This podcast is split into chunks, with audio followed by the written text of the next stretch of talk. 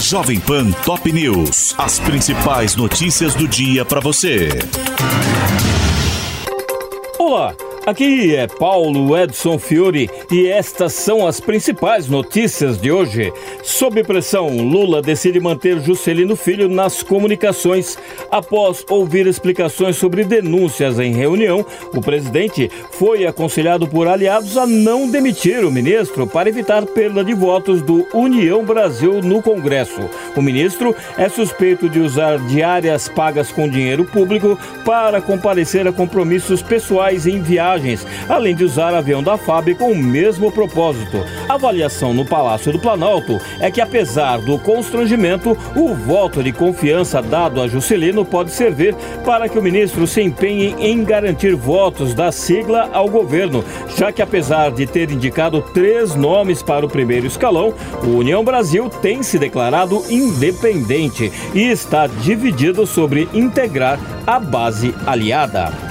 PF abre inquérito para apurar joias trazidas ilegalmente ao país pelo governo de Jair Bolsonaro. A investigação, aberta a pedido do ministro da Justiça e Segurança Pública, Flávio Dino, ficará a cargo da Delegacia de Repressão a Crimes Fazendários de São Paulo e correrá sob sigilo. Os investigadores têm 30 dias para concluir o inquérito, mas o prazo pode ser prorrogado se houver necessidade.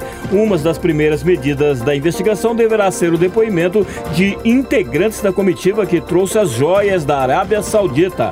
Um ofício assinado pelo ajudante de ordens do ex-presidente Mauro César Barbosa Cid em 28 de dezembro foi a última tentativa do governo do ex-presidente de reaver as peças retidas na alfândega de Guarulhos. No documento oficial do gabinete de Jair Bolsonaro, Cid ordena à Receita a entrega das joias a um militar, o que não foi cumprido pelo agente da alfândega.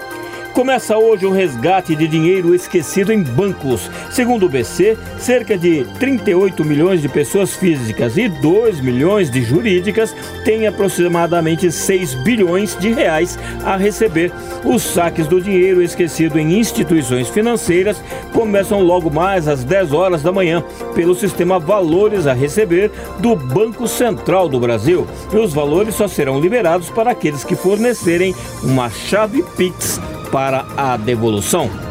Garota de 14 anos é mordida por tubarão no segundo ataque em menos de 24 horas em Pernambuco. O incidente ocorreu em Jaboatão dos Guararapes, na Grande Recife, a 500 metros do local onde outro jovem da mesma idade foi atacado no domingo e a vítima, Caiane Timóteo Freitas, corre o risco de ter o braço esquerdo amputado. Com a garota sobe para 77 o número de ataques de tubarão em Pernambuco desde 1992, quando a contagem oficial começou a ser registrada.